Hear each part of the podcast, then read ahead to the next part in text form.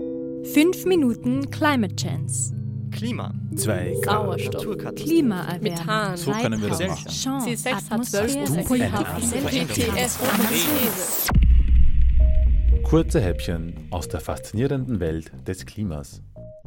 Folge 11. Es geht bergauf.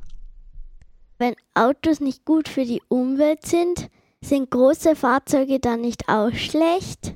Oh, oh wow, gute Frage. Hm, was, was meinst du denn mit großen Fahrzeugen? Flugzeuge, Lastwagen oder sowas wie die großen Bergwerksfahrzeuge im Wimmelbuch. Puh, naja. Also, das Verbrennen von Treibstoff, wie eben Benzin, ist ja dasselbe. Nur große Fahrzeuge brauchen halt viel, viel, viel, viel mehr Treibstoff, weil die Fahrzeuge ja eben viel größer sind und schwerer sind und weil sie auch meistens viel größere und schwerere Sachen transportieren müssen.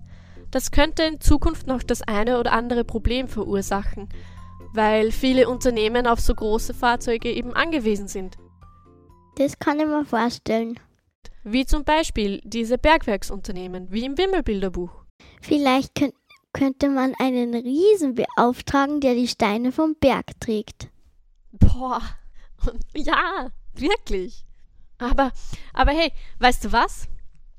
Es gibt tatsächlich schon ein paar wirklich gute Lösungen. Das ist ziemlich futuristisch. In der Schweiz wurde ein Muldenkipper, das ist so ein überdimensionaler Laster wie im Wimmelbilderbuch, ein Bergbaufahrzeug also umgerüstet als Elektrofahrzeug. Hä? Wirklich? Also braucht er keinen Treibstoff zum Verbrennen mehr. Er fährt mit Strom, also Batteriebetrieb. Boah, was muss das für eine riesige Batterie sein? Ja, tatsächlich. Das ist eine riesengroße Batterie. Also dieser Muldenkipper hat folgende Aufgabe. Die Steine vom Steinbruch müssen vom Berg ins Tal transportiert werden und der Kipper fährt also den Berg rauf mit Strom aus seinem riesen, riesengroßen Akku und lädt dort die Steine auf. Und dann fährt er damit ins Tal, wo er sie wieder abladen muss. Ah. Und der fährt nur mit Strom. Der fährt nur mit Strom. Ui. Und beim Runterfahren, das ist ein ziemlich cooles Feature dieser Elektromotoren, kann sich der Akku des Fahrzeugs nämlich aufladen durch das Bremsen.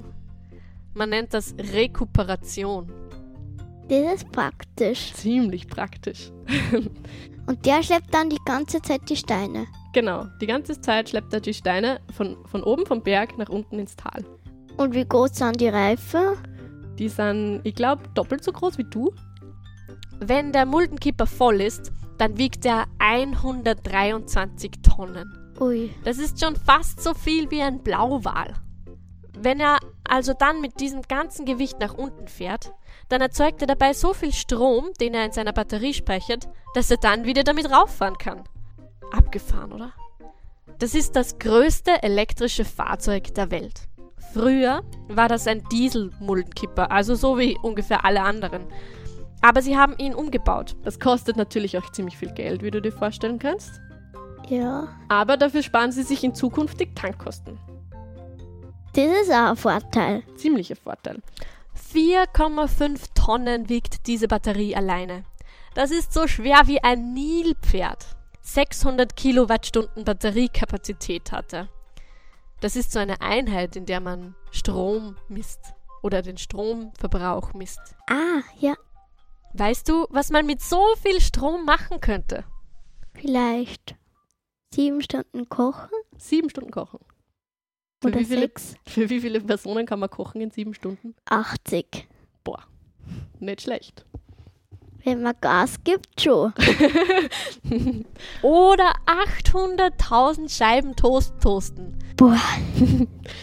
Und wer soll die ganzen Toastscheiben essen? Naja, hm. Die Riesen natürlich, die die Steine vom Berg schleppen.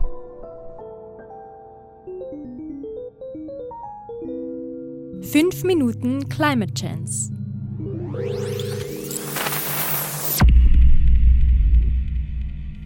Redaktion Franziska Herbst und das 5MCC-Team. Gesprochen von Franziska Birngo, Huber und Franziska Herbst. Sehr gut.